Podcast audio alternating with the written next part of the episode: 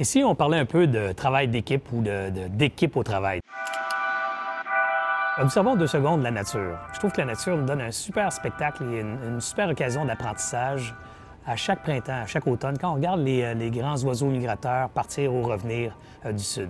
Pourquoi je parle d'eux autres? Parce que quand on les observe, on les voit voler en, formation de V. Et ce que je trouve bien le fun de les voir, ces oiseaux-là, premièrement, c'est tout l'enthousiasme et l'énergie qu'ils mettent. Hein. on les voit rarement voler en silence. On les voit tout le temps crier, on a l'impression qu'ils s'engueulent les uns les autres. En fait, moi, j'aime, voir dans ça euh, un, esprit d'équipe, un paquet de monde qui encourage le premier en avant. Parce que le premier en avant, il n'y a personne qui couvre, qui ouvre le vent pour lui. Il est le nez tout seul dans le vent, lui ou elle, puis il affronte ces intempéries-là, puis ce vent-là tout seul. Et les autres en arrière se cachent dans son aile et profitent du vent qui est accéléré par ses battements d'aile pour voler, je dirais, plus légèrement, principe d'aérodynamisme. Et ces cris-là que je disais tantôt d'encouragement, c'est, c'est l'émotion au travail. Évidemment, c'est peut-être pas ça, mais moi, j'aime ça le voir comme ça.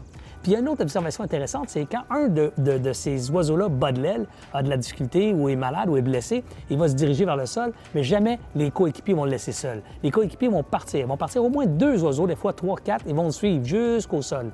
Et rendu au sol, on va lui laisser le temps de, reprendre ses forces. Et si pour X raison, l'oiseau est blessé il ne pourra pas suivre l'équipe, alors les oiseaux vont repartir ensemble et vont rejoindre la horde. Est-ce que vous avez un esprit d'équipe justement où les émotions sont au rendez-vous, où on encourage ceux qui travaillent un peu plus fort pour différents facteurs? Est-ce qu'on est capable d'avoir cette célébration quand il y en a un qui, qui travaille plus fort que les autres? Est-ce qu'on est capable aussi de se mettre en gang quand il y en a un qui souffre un peu? Est-ce qu'on laisse se débrouiller tout seul ou plutôt on va sortir des frontières de son propre poste pour aller donner un coup de main à l'autre pour le bien de l'équipe au complet? Parce qu'on a compris qu'on a besoin de l'équipe au complet pour aller plus loin, que c'est pas une affaire individuelle. Donc cultiver l'esprit d'équipe, c'est d'être capable de cultiver le pouvoir, la puissance du groupe et d'être capable de sortir de ces frontières délimitées à l'occasion pour aider les autres. C'est être capable de mettre de l'émotion dans, la troupe pour, euh, exciter, pour, euh, pour encourager, pour euh, témoigner sa satisfaction, sa gratitude à l'ensemble de l'équipe. Et c'est ce genre de comportement qui fait que les groupes vont gagner, les groupes vont persister